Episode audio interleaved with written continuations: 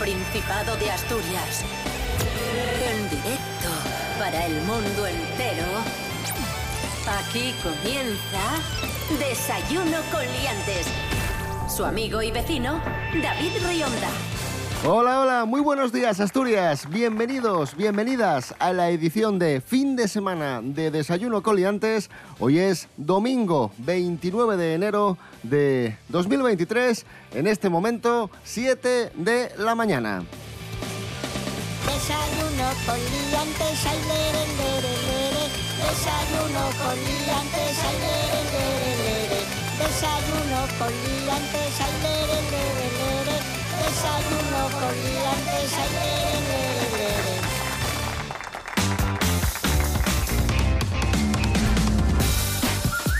Hoy en Asturias vamos a tener un 50% de probabilidad de lluvia, temperaturas máximas de 6 grados y mínimas de 0 grados. O sea que va a seguir haciendo frío.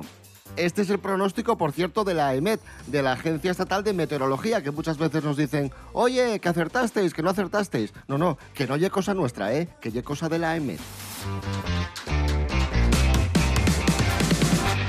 Desayuno con liantes. Síguenos en las redes sociales. En Facebook Desayuno con liantes y en Instagram arroba Desayuno con liantes. Y a esta hora recibimos a una escritora muy madrugadora. Ella es la obetense Leticia Sánchez Ruiz. Buenos días, Leticia. Buenos días, chicos. ¿Qué tal? ¿Cómo vas? Bueno, un poco griposilla, pero bien, bien, bien, ya sabéis, que es lo que Bueno, toca. anda. Época de viruses, viruses malos. Y la época. Rubén Morillo, buenos días. Buenos días, David Rionda. Buenos días, eh, Leti Sánchez. Buenos días a todos y todas. Oye, tú no caíste todavía, ¿no? No Bueno. tuviste ni gripe ni catarro. Pero no lo llames, porque siempre que dices esto, luego a Ah, las dos vale, semanas vale. ya estoy yo malo. Así que, tss, silencio.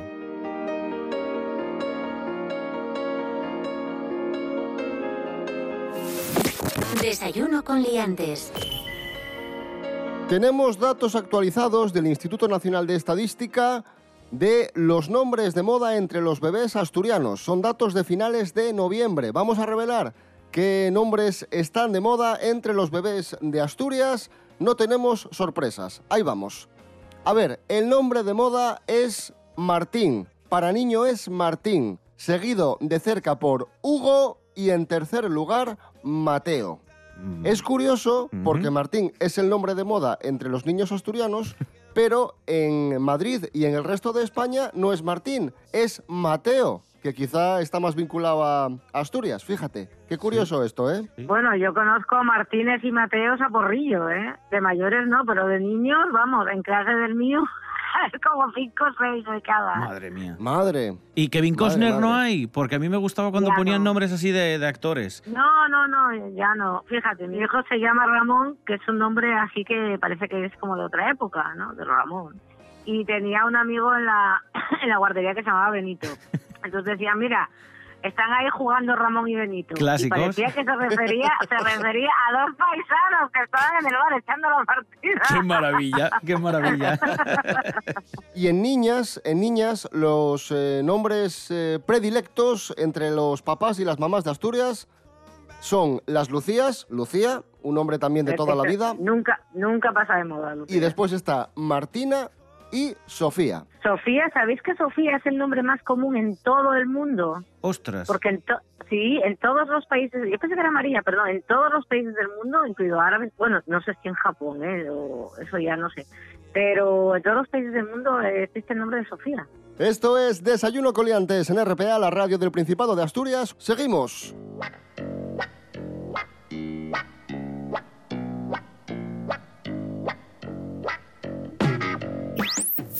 Desayuno con liantes. Los mejores callos de España se comen en un restaurante de Gijón. ¿De qué restaurante se trata? ¿Qué llevan esos callos? Nos lo cuenta don Carlos Herrera. Buenos días, don Carlos.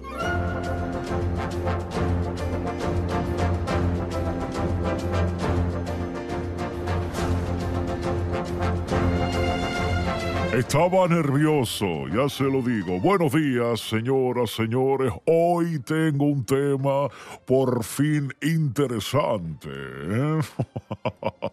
Vamos a hablar de los mejores callos de España, que eh, son asturianos en el concurso nacional de callos que por cierto se celebra en Lena.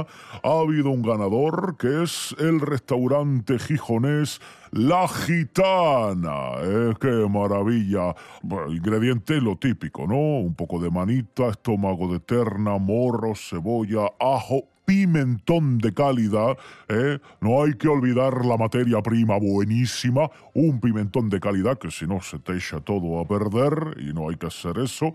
Y dice que ellos concretamente le ponen un poco de jamón, ¿eh?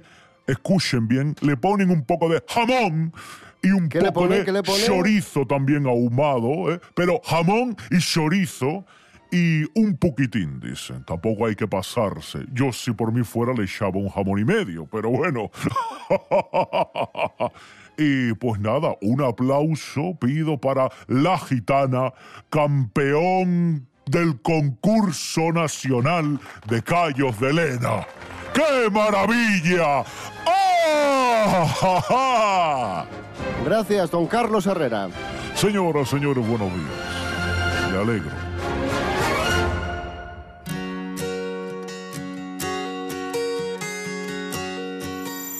Desayuno con liantes. Vamos a hablar de la copaternidad. ¿Qué es la copaternidad?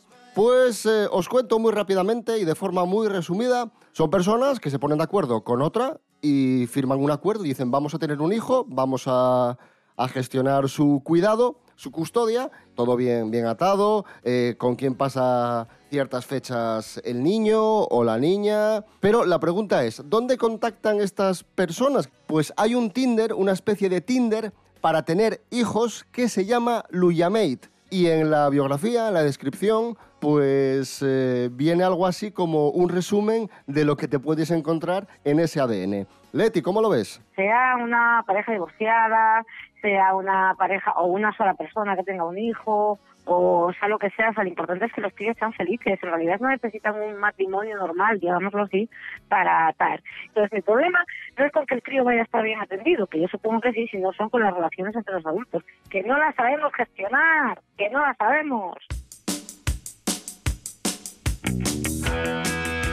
Son tiempos nuevos, tiempos salvajes, ilegales.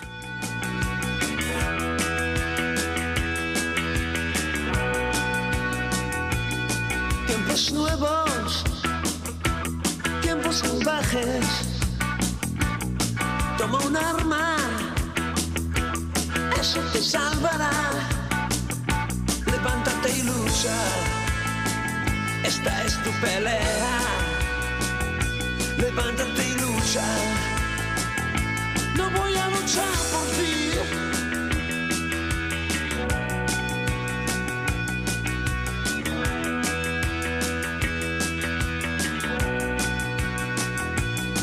Tiempos nuevos, tiempos salvajes. Toma tu parte, nadie regala nada. No hay nada sin lucha, ni aire que respirar.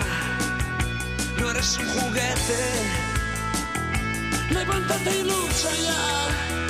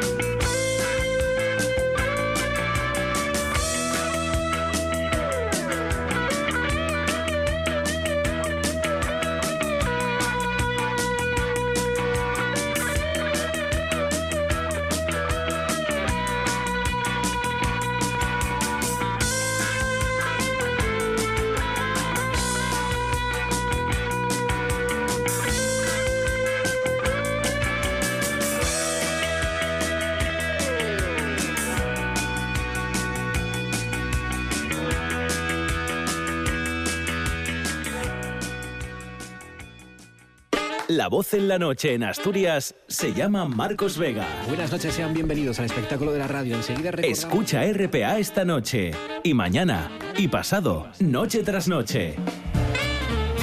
Un repaso a la actualidad de la jornada en Asturias con la mejor opinión, con los mejores colaboradores. Con la zona rural, ¿no? ¿Sabes que Asturias ahí está? Información, análisis, periodismo en estado puro. Noche tras noche, de lunes a viernes a las 9 de la noche en RPA, la radio del Principado de Asturias. La nuestra. El tiempo, échaselos en riba. Los horarios no perdonen. Y puede acaecer que no pudiste sentir el top programa favorito de RPA. Pero eso tiene arreglo. A topan internet rtpa.es Radio a la Carta. Radio a la Carta. Y ya estaría, porque en rtpa.es están todos los programas de RPA. Cuando te apeteza y todas las veces que te preste. RPA. Estamos en internet. RPA, la radio del Principado de Asturias. La radio del Principado de Asturias. RPA, RPA, radio del Principado de Asturias. En Villanueva de Oscos, 100.0. Desayuno con liantes. Con David Rionda y Rubén Morillo. Hoy cumple 33 años la cadena de televisión Antena 3 hace hoy 33 años comenzaba a emitir de forma regular. Aquellos maravillosos años 90 y Rubén Morillo nos ha preparado un top 3 de momentos televisivos de Antena 3 bastante, bastante curiosos y que, y que dan buena cuenta de que los tiempos han cambiado. Mira, vamos a hablar de tres programas que algunos seguro recordaréis, hay otros que son un poco más, más curiosos y hay que rascar un poco más, como el primero del que os vamos a hablar, que se llama Luna de Miel. Leti, yo no sé si recuerdas Luna de Miel. ¡Ostras! que ese de, de- de las parejas. Exacto, sí señor. Esto se emitió ¡Ay, entre madre 1992 y 1994. Lo presentaba Mayra Gómez Kem y era un programa eh, en el que lo que había que hacer era eh, tres parejas que se iban a casar o estaban recién casadas, que competían, hacían una serie de pruebas y quien ganaba, pues tenía la luna de miel deseada. Eh, se lo pagaba el programa. Esa era la, la mecánica del programa. Y lo más curioso de todo es que al inicio, cuando presentaban a las parejas, lo hacían con una canción que narraba un poco a qué se dedicaban y en la que cantaban Ojo. los propios Ojo, novios. Morillo, Morillo, Morillo. Aparte de cantar los propios novios, eh, su vida, iban vestidos de novio y de novia. Sí, sí, por supuesto. Mira, vamos a escuchar el inicio de, de una de estas parejas. Aquí empieza la cancioncilla. Él era informático, ella era secretaria, entonces vais a ver que está incluido eso en la estrofa de, de esta canción, que era la misma, la misma base para todas las parejas, pero que incluían, bueno, pues eso, esas estrofillas para cada uno. Él pidió a su ordenador una chica de su talla. Ay, Dios. Cuando ella apareció, feliz dentro de la pantalla, ella se llama Luisa y él se llama Rafael. Ay, Dios. y los dos decidieron grabar en disquete su luna de miel. Y el estribillo, ahí va. Ella y él van de luna de miel. ¡Qué maravilla! Bueno, pues así empezaba el programa que dices, ¡ay, qué divertido con una canción! Sí, pero esto había que multiplicarlo por las tres parejas que participaban y se hacía un poco peñazo, la verdad. Sí, que Y estaban luego- 15 minutos ahí con el, con el coñazo este. Sí, Sí. y luego las pruebas eran, pues ya os podéis imaginar, tartas, eh, merengue en la cara, una piscina, en fin, todas las perrerías posibles. Por cierto, no solo participaban los novios, sino que además venía su familia, venía la suegra, venía el cuñado, venía todo este tipo de, de personas acompañando a, a los participantes. Bueno, vamos a hablar de otro programa, este es eh, de corte infantil, hablamos de La Merienda. Este ¿Qué pasa, también. ciruelo? Con Miliki y Rita Irasema. Vamos a escuchar este fragmento y luego lo analizamos. 10 años de edad. Estupendo. ¿En qué grado estás ahora? En cuarto. En cuarto grado. Muy bien. ¿Qué te hace- Oye, ¿se porta bien tu novia contigo? ¿Eh? No, me va a decir tú que Israel, ¿eh? ¿Eh? esa rubilla que te gusta a ti del colegio, no me dicen nada. ¿Eh? ¿Eh? ¿Cómo está vestido ahora mismo Israel? Con chándal. Con chanda también. ¿Has hecho deporte? Sí. Sí. ¿Qué deporte? ¿Cuál es? ¿Cuál es el que más te gusta? A ver, la pregunta de cómo estás vestido es un poco extraña, pero he de decir, en, eh, bueno, he de decir en, en- en defensa de Miliki que se nota que no hay mala intención ni mala voluntad. hombre, ¿eh? hombre, Leti, Leti Sánchez, ¿tú cómo lo ves? Es un poco raro, No, hombre, eso sí. no, eras... Bueno, y qué sé yo, igual yo creo que quería decirle a ver si estaba con el uniforme del colegio. A ver, o son niños, Eso, o sea, sí, sí, tampoco les puedes plantear una entrevista en profundidad. Tienes que preguntarle Claro, pero cómo te también, llamas. pero también te digo, también te digo, esa pregunta la haces hoy y Eh, se monta sí. la del pulpo. Bueno, y vamos a cerrar con el programa de programas. Yo creo que la gran apuesta de Antena 3 en el año 93. De hecho, este programa se emitió entre 1993 y 1995, con dos temporadas muy exitosas y con un despliegue de medios que jamás habíamos visto dentro de un plató de televisión. Hablamos del gran juego de la OCA. ¿Vale? Eh, un programa en el que los participantes pues, jugaban a la OCA, pero digamos en versión televisiva, a lo grande. Cinco, muy bien, 50.000 pesos. Tiraban los dados, salía el 5, iban a la casilla y ahí se presentaba la prueba con la que participaba el, el concursante. Pues mientras Sonia, nuestra monitora, te va preparando, a ti, eh, tú, tú has, eh, tú eres un gran judoka, claro, se te da fenomenal. Bueno. Lo que pasa es que nosotros ahora mismo la prueba que vamos a hacer, que le llamamos barro de letras, lo vamos a complicar como siempre intentamos aquí en el, en el Gran Juego de la Oca. In- intentar complicar las cosas un poquitito más. Ahí tenemos esta piscina de barro y ahí está Romy, una de nuestras Bueno, luchadoras. bueno, bueno. Y tenemos a José Antonio, que también es otro de nuestros luchadores. Y tú tienes que hacer lo siguiente, tienes que intentar conseguir lo siguiente. Romy tiene tatuado en su cuerpo cinco letras. Y tú tienes que intentar descubrir cuáles son esas letras, luchando con ella y quitándole Qué el barro. Y ¡Oh, pelea de barro! en voz alta para que nosotros podamos ir eh, eh, contabilizándolos aquí en el monitor. Y al final tienes, eh, tendrás que decirnos qué palabra es la que estaba escondida tras el barro. Bueno, 1993. Hoy en día también esto ver, eh, claro, sería, difícil que- poder hacerlo. Tú ves, tú ves el programa hoy día, que hay en YouTube varios episodios enteros, y, y ha envejecido muy bien porque del- el despliegue de medios es espectacular y el programa sigue siendo entretenido y, y bastante espectacular. Lo que pasa que, bueno, hay ciertas cosas que no han envejecido bien eh, porque los tiempos han, han avanzado, ¿no? Y hablo de, Claro. de pruebas eh, con barro, mucho bikini y ese tipo de, de cosas. Voy a poner no no no una nota de color, sino una nota pues un poco literaria y un poco triste, que no sé si sabéis que el año pasado salió un libro que se llama El plagio de Daniel, Jiménez. eh, Sí, leímos la historia, sí, sí, sí. Pepitas de Calabaza, que está relacionado con esto, porque es que resulta que el padre de Daniel Jiménez, una historia real, eh, al parecer él ideó el juego de la oca, ¿no? Fue una, una cosa suya que fue con esa idea, porque no se la cogieron, y luego vio que efectivamente esa idea se la habían cogido, lo que pasa es que no habían contado con él para eso. Bueno, en resumidas cuentas, esta es la historia. Y la historia es cómo afectó para siempre eh, al padre de Daniel Jiménez el hecho de que esa idea suya, que no que le plagiaron o lo que sea, eh, fuera tan novedosa mientras él se iba deprimiendo más y más y más y más y más. Entonces esta es la parte oscura, digamos, de, de- del gran juego de la oca. Pues a Emilio Aragón vamos a escuchar precisamente con una de sus canciones pop rock de los años eh, 90, Atrapado. Ahí está, dedicada a Santi Robles, por cierto.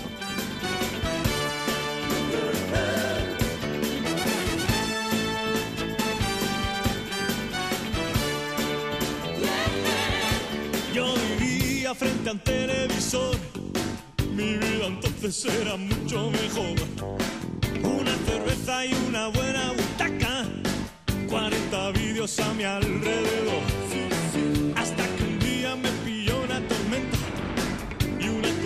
Me arrastró al interior. Y ahora vivo dentro de esta pantalla, yo soy el prisionero de mi televisor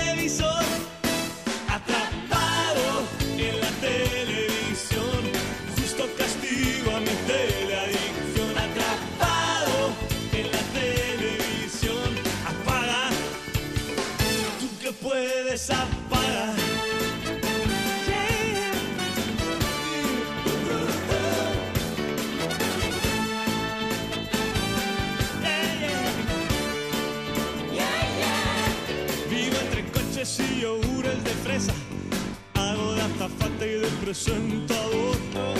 Voy de pirata, de galán y princesa. Yo soy la bonoloto y el anticiclón. Y me persiguen unos gánster malvados. Y una telenovela rompe mi corazón. besos y dibujos animados. Mi vida es una peli de constante terror.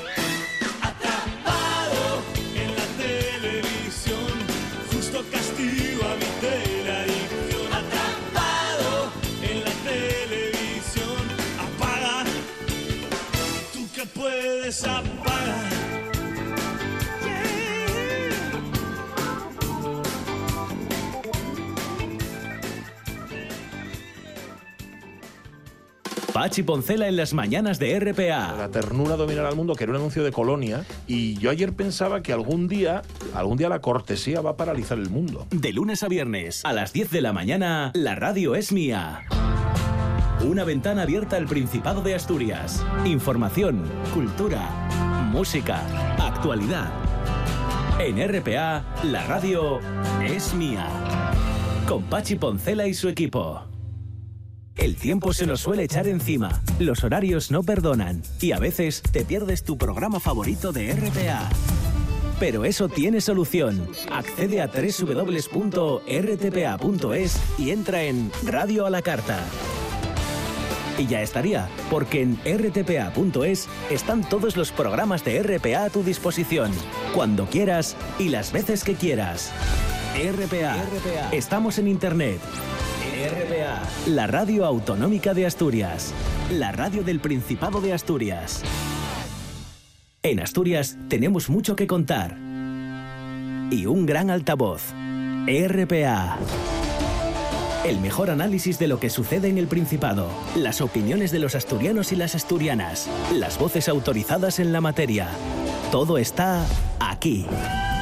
RPA. Vocación de servicio público. Desayuno con liantes.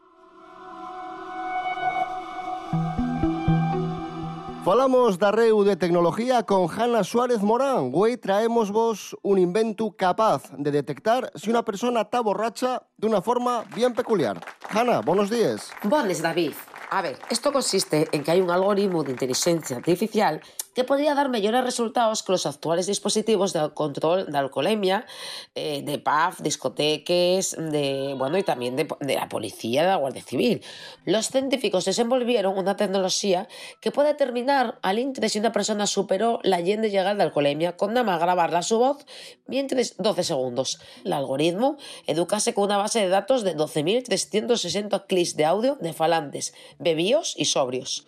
Los investigadores afallaron que Podía identificar a falantes bebíos con una tasa de alcoholemia igual o superior al 0,05% con una precisión de casi el 70%. Una vegada mejorado el su rendimiento general, Azlaya podía integrarse en aplicaciones para móviles y utilizarse como herramienta preliminar para identificar a personas en estado de embriaguez alcohólica. A mí esto parece muy bien, sobre todo por los accidentes de tráfico. Pero claro, a la más gente que llegues a casa y tomaste una cerveza en dos y pregunte, ¿te tomaste algo? No, no. A ver, habla aquí. David, dame un poco bien esta cosa, ¿eh? No a ti.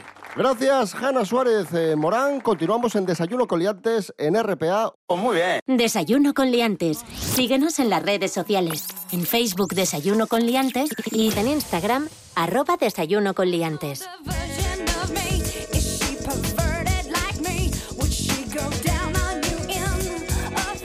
El otro día estuvo Bárbara Rey en un programa de televisión en Y ahora son soles, presentado por Sonsoles Onega. Habló de la serie de televisión mm, sobre su vida que está emitiendo A3 eh, Player. Pero, mm, pero lo más importante es que reconoció abiertamente, por primera vez, o, o, una de las primeras veces, reconoció abiertamente que mantuvo un idilio, un romance con el rey emérito, con don Juan Carlos. Oh. Lo que, Vamos, lo que todo el mundo sabía de sobra, pues por fin ella, que había dado la callada por respuesta, lo reconoció. Dijo que fue en los años, fue en los años 70, antes de conocer a Ángel Cristo, que fue en el Palacio de la Zarzuela, que ella visitaba frecuentemente el Palacio de la Zarzuela, pero no quiso dar más detalles. Eso sí, dijo que fue una relación que no fue idílica y que a ella le perjudicó bastante. Oh, pero a mí esto, esa confesión me suena a esa frase de Casablanca que me encanta que es cuando van a cerrar el casino. Y entonces dice, dice el gendarme, ¡qué escándalo, qué escándalo! En este casino se juega. y le dicen, señor, sus ganancias de esta noche. Pues es lo mismo, qué escándalo, en este, en este casino de bodas, es que ya se sabía todo. eh, bien, mismo. o sea, Bárbara, rey.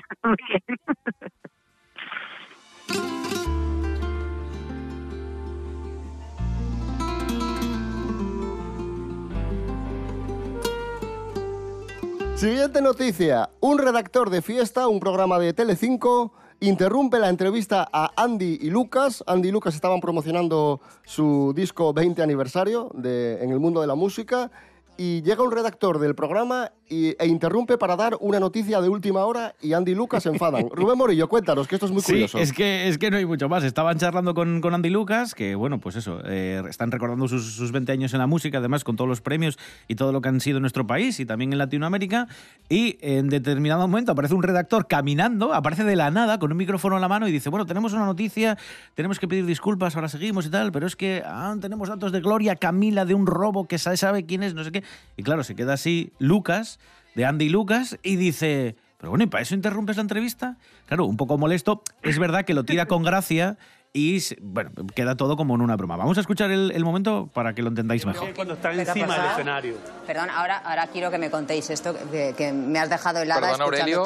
¿Qué ha pasado, ¿Qué tal, Jaime? Emma, compañeros? Perdona, Muy ¿es buenas tardes. compañero que ha bajado desde la redacción? Encantado, un fan de que soy pequeñito, vuestro. Ay, no andaluz, andaluz. Gracias. No, no, increíble. Emma, Ven- siento, ven aquí, ven aquí, Siento. Aurelio, tengo que cortarte, No, lo siento muchísimo. ¿Qué ha Eh, a ver, tenemos una información, hemos he querido salir al plato expresamente a ver, contarla. algo gordo Se está pasó, hablando ¿eh? mucho de un robo Espera, que espera. afecta, como saben ustedes, directamente a una persona de la que se está hablando muchísimo en estos días. Y nosotros, quiero contarle a la audiencia que tenemos las imágenes que van a ayudar a esa persona, Gloria Camila, a identificar a la persona ¿Cómo? que presuntamente y siempre, Ojo, según ojo. ella, ha podido ser, bueno, quien ha hecho algo feo, podemos decirlo así. Y, y, pa- y para eso lo ha cortado la entrevista. Para eso he venido a cortar la entrevista. Lo tiran ahí de forma muy graciosa y dice, esto a Bisbal no se lo hacéis. Lo dice ahora, mira, de hecho, ¿eh? Tú no sabes que este, este corte ahora mismo lo acaba de desprestigiar a nosotros Que dos, no, ahora a mismo. Misha. A que a Cabifal esto no te lo hace. Lucas, te digo una cosa. Tiene toda la lo que- razón del que mundo, ¿eh? dado es más tiempo para seguir En fin. con la entrevista. Es que además interrumpen una última hora y dices tu madre, un atentado, un atentado, ¿qué habrá pasado? Algo gordo. Eso sería normal. ha dimitido el presidente, yo qué sé, algo muy, muy gordo. Y no, oye, no, que, que a Gloria Camila le robaron el móvil. Y es como, pero vamos a A lo ver. mejor es la frase de eso Bisbal, eso Bisbal no se lo hace. En fin, escuchamos tanto la quería. A mí me encanta.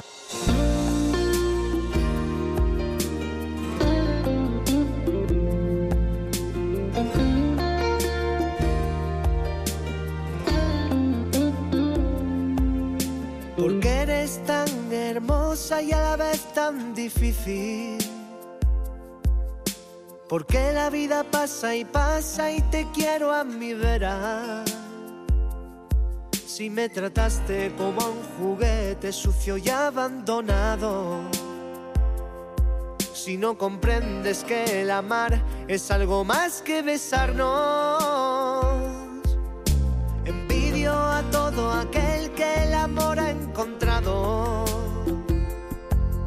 Que lo mío no es ir de flor en flor, que de eso ya me he cansado.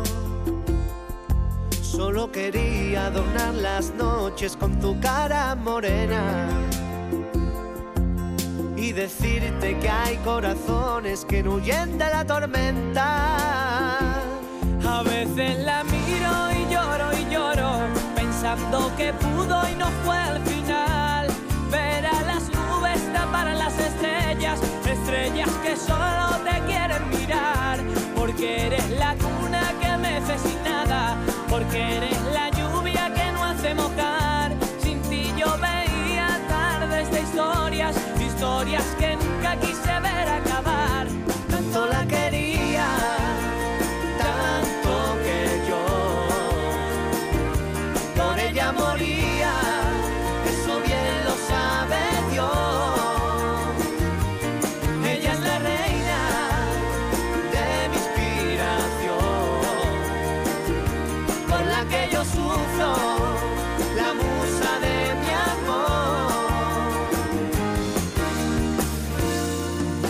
Francisco José Estrada. Fran Estrada, muy buenos días. Bueno, a ver, a partir de ahora, ¿qué vas a decir? Mis dos nombres. Tengo dos, sí, pero no lo veo necesario que me saludes utilizando los dos. No, porque me siento ofendido, porque no sé, nadie me llama así. O sea, que hay- aquí hay- yo pensaba que había una amistad, ya un, como un trato para llamarme Fran. Eh, pero ya veo que no. Bienvenido, Paco.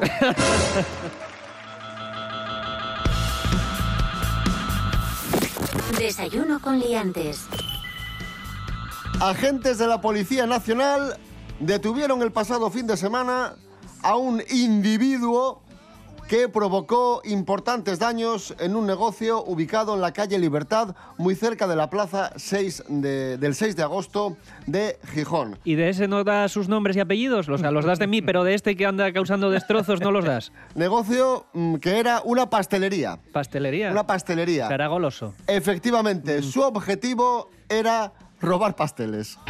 Es verdad, igual Le dio era- un bajón de azúcar y dijo, necesito un, no sé, un mil hojas. Reconstituyente dulce. Un, como dice mi abuela, un píos nono. Un píos nono. un píos nono, qué guay. Me gusta Sí, sí, mucho el sí. nombre. Y en Desayuno Coliantes hemos localizado al autor de- del robo. Es Carlos Herrera. Buenos días, don Carlos.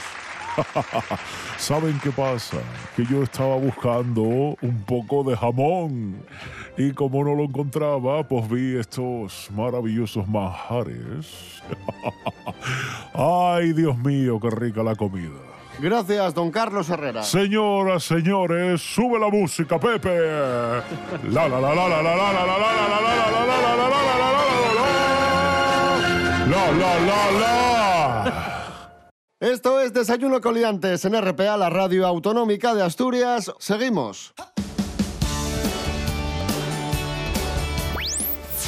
Desayuno con liantes.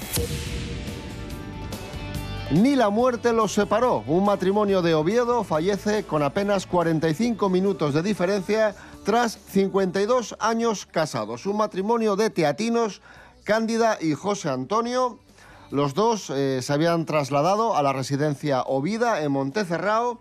No tenían hijos. Ella de 89 años falleció en la misma residencia y él de 86 en el UCA, en el Hospital Universitario Central de Asturias, donde permanecía ingresado desde el viernes pasado. Lo dicho, 45 minutos, con 45 minutos de diferencia, primero ella y luego él. Pepe trabajó toda su vida como mecánico y su esposa, como era habitual en muchos matrimonios de la época, eh, trabajaba como ama de casa. Bien, se han dado muchos casos de esto, de matrimonios, de parejas que fallecen con pocos minutos, pocas horas De hecho, de... es- no es la primera vez que contamos algo así. ¿eh? No, no. Y la pregunta que nos hacemos, ¿esto es magia, es romanticismo, es casualidad o es ciencia? La respuesta, ciencia. Rubén Morillo, ¿qué explicación tiene Sí, esto? eh, hay un psicólogo clínico que, que estudió esto, se llama Esteban Cañamares, y dice que el ser humano tiene la capacidad de esforzarse más allá de lo fisiológicamente recomendable. Sin embargo, dice que cuando se percibe que el esfuerzo ya no es necesario, el cuerpo humano lo que hace es apagarse, ir desvaneciéndose. Y por un ejemplo muy claro, cuando estamos en una situación de muchísimo peligro, por ejemplo, él explica que en los naufragios suele suceder esto, el cuerpo humano eh, inyecta todo tipo de sustancias para mantener el cuerpo vivo y en muchas ocasiones cuando logran que bueno pues que esa persona eh, llegue a un barco y lo rescate a las pocas horas muere. Y no es porque haya tenido mm, pues no sé una ingesta de agua salada durante mucho tiempo. No no es simplemente porque el cuerpo humano se esfuerza muchísimo hasta encontrar el último reducto de vida y luego cuando ya ve que está tranquilo pues se, se apaga. Y ocurre algo similar eh, no solo ocurre con parejas, dice también este psicólogo que también se da eh, con madres, hijos, incluso familia, amigos, si son muy cercanos. Aunque es poco común y también es menos común que suceda en etapas muy, muy primarias de, la vida, siempre suele suceder con gente mayor, también puede, también puede, puede pasar. Así que tiene una, una explicación al menos fisiológica. Desayuno con liantes. Polémica en el mundo de la Fórmula 1. Felipe Massa asegura que Fernando Alonso es mal compañero. Es un envidioso. ¿Por qué va a decir más? Es un envidioso. que no ha Massa. ganado nada en su vida, por supuesto. Claro. O sea, que le sacó a Alonso 200.000 puntos eh, las temporadas que estuvieron en Ferrari juntos. De hecho, pudo ganar Massa ¿eh? algún campeonato y, y- y es tan torpe que ni, ni eso. Laura Vila, buenos días. Buenos días, David. De la fama de mal compañero de Fernando Alonso se viene hablando ya desde 2007, cuando tenía de compañero a Lewis Hamilton en McLaren, y se creó una especie de guerra interna entre ellos que dejó a los dos pilotos a un punto del título. También durante su último año en Alpine, Fernando Alonso tuvo sus más y sus menos con Esteban Ocon. Pues bien, el último en hablar de la fama de mal compañero del asturiano ha sido Felipe Massa, que coincidió con él en Ferrari. En palabras textuales de Massa, Fernando fue el compañero más difícil que tuve. Hay que decir que era un piloto increíble, eso es innegable, pero lo cierto es que fue bastante complicado trabajar con él. En realidad, el equipo se partió por la mitad y al final esta división no ayudó a que Ferrari lograra los resultados deseados. Fernando Alonso, por su parte, se ríe de esa fama de mal compañero y Aston Martin no ha tenido tampoco en cuenta las palabras de Massa.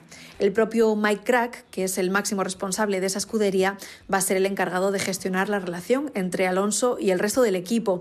Y al preguntarle recientemente en una entrevista por esa manera de trabajar del piloto asturiano, este declaraba que a pesar de la reputación de Alonso, va a tratar de dejarlo de lado y poner un enfoque nuevo. No considera para nada que vayan a tener problemas con el asturiano. Suponemos que el tiempo lo dirá. Hasta la próxima, liantes. Gracias, Laura Vila. Estamos en Desayuno con Liantes, en RPA, la radio del Principado de Asturias. Desayuno con liantes. Luz Casal anuncia tema inédito. Sí, es una canción que se titula Hola, ¿qué tal? Y es el primer tema inédito en cinco años y es el adelanto del que va a ser su próximo disco de estudio, que ella define como el más autobiográfico de toda su carrera. Bueno, mientras llega esta canción de Luz Casal, esta canción inédita, escuchamos un clásico, Loca, de Luz Casal.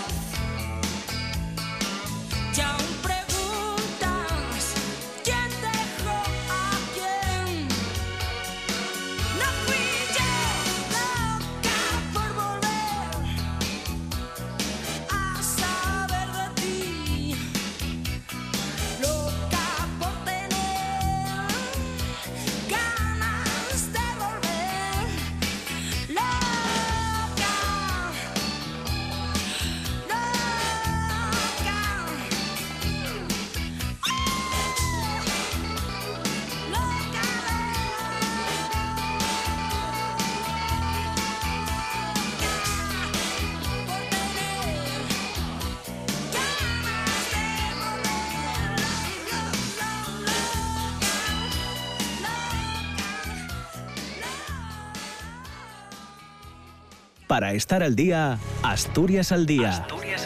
Un programa de noticias, análisis y debate que se emite de lunes a viernes a las 9 de la mañana en RPA.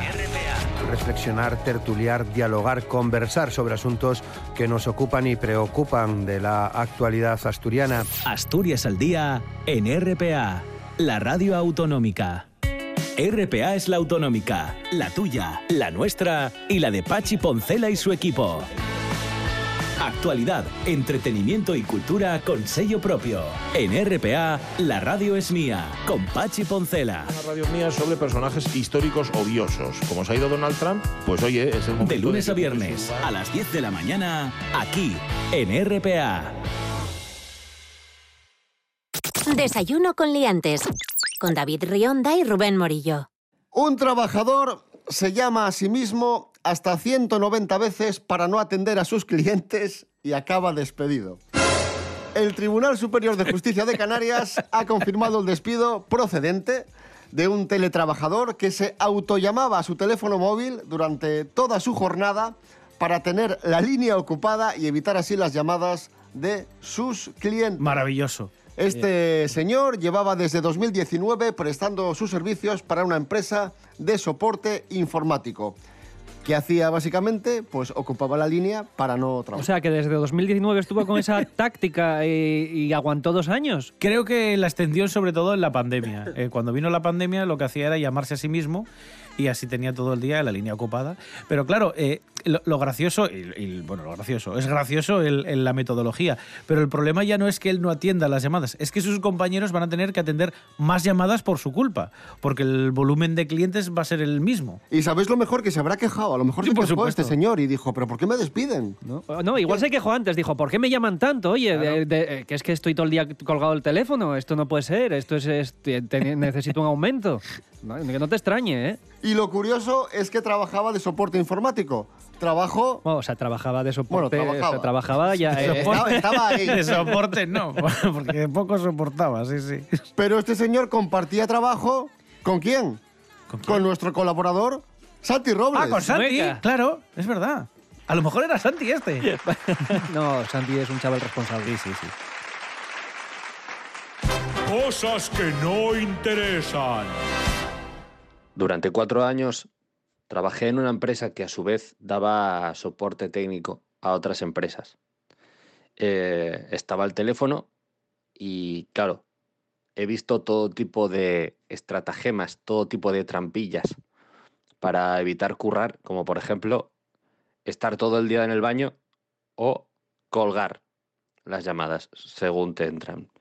Eh, claro, a lo mejor no estaba rodeado de mentes criminales privilegiadas. No como la persona que decidió llamarse a sí misma 190 veces para tener su línea ocupada. Eh, esa persona debería tener un monumento, una estatua de bronce esculpida por Fidias, por ejemplo, que está muerto, entonces es complicado, pero debería. Eh, una oda, loores a esa mente privilegiada que consiguió lo que muy poca gente ha conseguido, que le echen y tener unos cojonazos que no quepan por la puerta. Cosas que no interesan. Seguimos en Desayuno Coliantes en RPA. Se cumple un año de una de las muertes más eh, misteriosas de los últimos tiempos en España, la de Esther López. Vamos con la última hora, vamos con las claves, nos las trae Nuria Mejías. Buenos días, Nuria. Muy buenos días. Así es, David. Un año sin Esther López y tres sospechosos para una muerte todavía sin resolver. La jueza ha dado seis meses más a los investigadores para intentar resolver cómo apareció el cadáver de la joven atropellada en un pueblo de Valladolid 23 días después de su desaparición.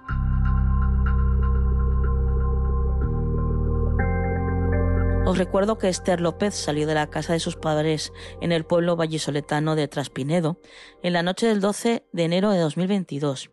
Había quedado con sus amigos en uno de los bares del pueblo para ver un partido de fútbol del Real Madrid. Tras el encuentro, se fue con uno de sus compañeros y no se supo más de ella.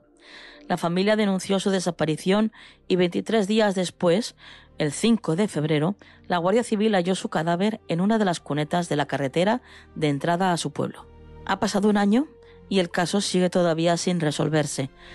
A lo largo de estos 12 meses, los investigadores de la Guardia Civil han tenido bajo vigilancia a tres de los amigos de la víctima. Oscar, de 38 años, Lucio, conocido como Carolo, de 42 años, y Ramón, conocido como el Manitas, de 48 años. El único de los tres que fue detenido durante cinco días antes de encontrarse el cuerpo de Esther. A pesar de las múltiples pruebas periciales practicadas hasta el momento, nada parece apuntar de forma clara hacia ninguno de estos tres investigados. Oscar eh, realmente sería el, el principal sospechoso para la familia y para la Guardia Civil, pero por ahora sin pruebas. En las miles de páginas de informes que componen el extenso sumario, todavía no hay respuesta para los interrogantes que podrían permitir construir el relato. Y ahora la jueza instructora, como os comentaba, ha dado seis meses más a los investigadores para dar respuesta a estas incógnitas.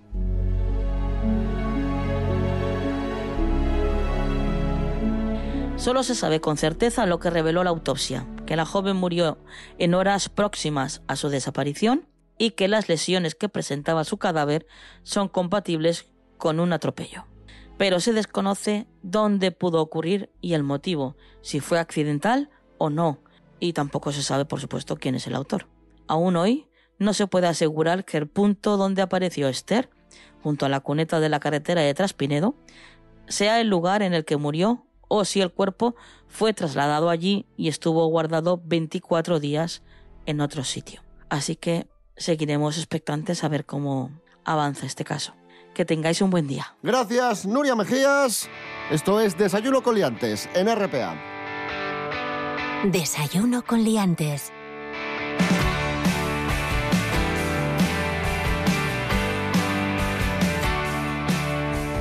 Rubén Morillo, ¿qué pasa en la Monchina? Ay, ay, ay, ay. Vaya, va- vaya problemón. Que hay una calle que no tiene nombre. ¿Y entonces? Eh, pues están los vecinos locos. Bueno, los vecinos... Lo, lo- ¿Cómo llega La rep- Monchina eh, en Oviedo, por cierto. Sí, sí, ¿Cómo sí, llega sí. el repartidor de Amazon? Pues mira, e- ese es el tema. Esto es en el barrio betense de La Monchina. Hay una calle que se llama Alcalde López Mulero y termina la calle, pero sigue habiendo luego edificios girando un poco esa calle. Entonces, a, a partir de, de un momento, la calle no tiene, no tiene nombre. Y, hay otra problemática, y es que los portales no tienen número. Con lo cual, para las indicaciones, que evidentemente ni siquiera sale en Google ni nada, tienen que poner Alcalde López Mulero, que es la calle de al lado, posterior, ellos añaden posterior, para que sepan los repartidores y los carteros que es la parte posterior de esa calle que no tiene ningún tipo de nombre. Entonces, eh, claro, la problemática está en que muchos negocios, pues eso, eh, paquetes, eh, cartas, cualquier tipo de envío, incluso para gestiones tan tontas como la luz, el agua, claro, hay un problema porque no hay calle. Entonces, lo que quieren hacer ahora desde la Asociación de Vecinos es darle nombre, ¿vale? No tener que utilizar otro tipo de señas, sino que tenga un nombre propiamente esa calle. Y ellos proponen Nieves Salaberry, que fue una monja muy popular en el barrio porque daba clase a los gitanos del antiguo poblado de la Matablima. Y también plantean otro nombre que es el de César Fernández. ¿Quién era César Fernández? Bueno, pues era el primer presidente de la agrupación vecinal.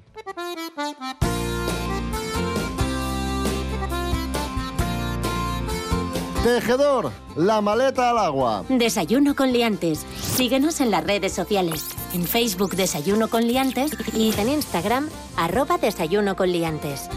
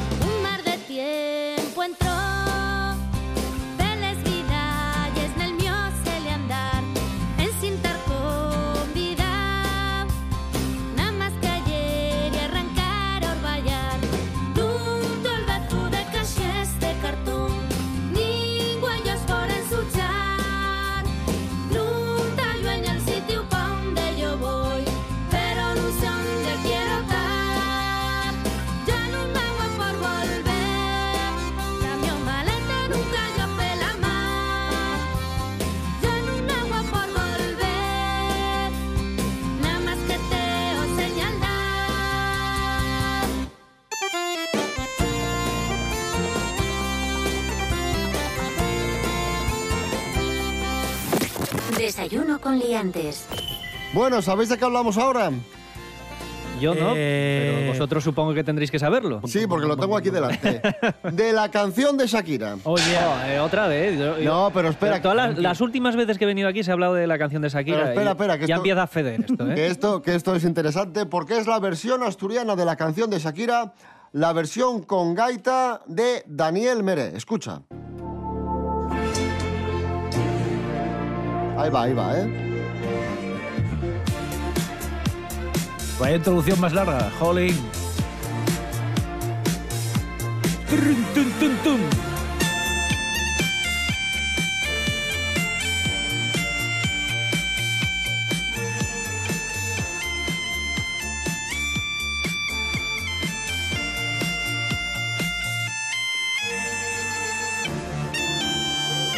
Te diré una cosa, se entiende mejor lo de la gaita que lo que canta Shakira. Eso ¿eh? te iba a decir, que, que tiene un tono muy aproximado a la voz de Shakira, la gaita. mira, mira, el estribillo, vamos allá.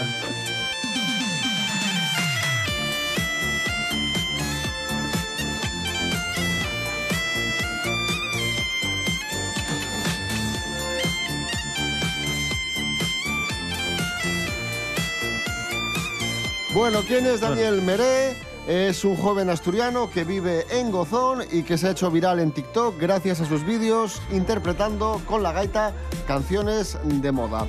Así que enhorabuena para Daniel Meré. Desayuno con liantes. Hablamos ahora de tatuajes. Eh, mucha gente se tatúa frases en inglés, palabras chinas. Pues tenemos el resultado de un estudio muy interesante que revela los idiomas más populares para tatuarse. Ahí está. Nos lo cuenta Carla Loga. Buenos días, Carla. Muy buenos días, David. Pues sí, liantes. Hay un nuevo estudio que nos revela cuáles son los idiomas más populares para llenar de tinta nuestros cuerpos. Una plataforma de aprendizaje de idiomas en línea ha investigado sobre los tatuajes y ha descubierto que los más comunes son los tatuajes con un nombre, con más de 298.000 publicaciones en Instagram y 2,6 millones de búsquedas anuales en Google. En segunda posición están los tatuajes de letras, que acumulan la cifra de 2,2 millones. Los tatuajes de frases ocupan el tercer lugar. El idioma más popular para el japonés, que encabeza la lista con la impresionante cifra de 231.240 búsquedas anuales, seguido de cerca por el chino. La razón puede que sea que se escribe con símbolos en vez de letras, y oye, pues puede resultar más bonito. Quizá por eso también el tercer idioma más usado sea el árabe. Y como las tendencias evolucionan cada año, este último ha llevado al persa a ser el idioma de moda, con un incremento de la demanda mundial del 312%. Y como los famosos y famosas son fuente de inspiración, nos encontramos con que los más de 50 tatuajes de Ariana Grande acumulan en Internet más de 1,3 millones de búsquedas al año. Y los tatuajes también llevan a arrepentimientos, siendo Estados Unidos el país donde más búsquedas de eliminación o corrección de tatuajes se encuentra, bien sea por una mala traducción, errores ortográficos, altas expectativas fallidas. Ya sabéis, liantes, a informarse antes de tatuarse siempre para no tener que arrepentirnos. ¡Chaito! Y última noticia musical, y con esta nos vamos a despedir.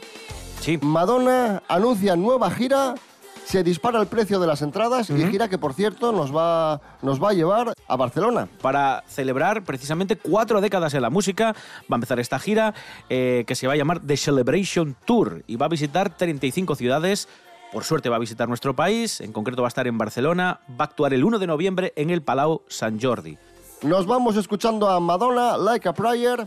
Volvemos mañana a las siete y media de la mañana. Rubén Morillo. David Rionda. Hasta mañana.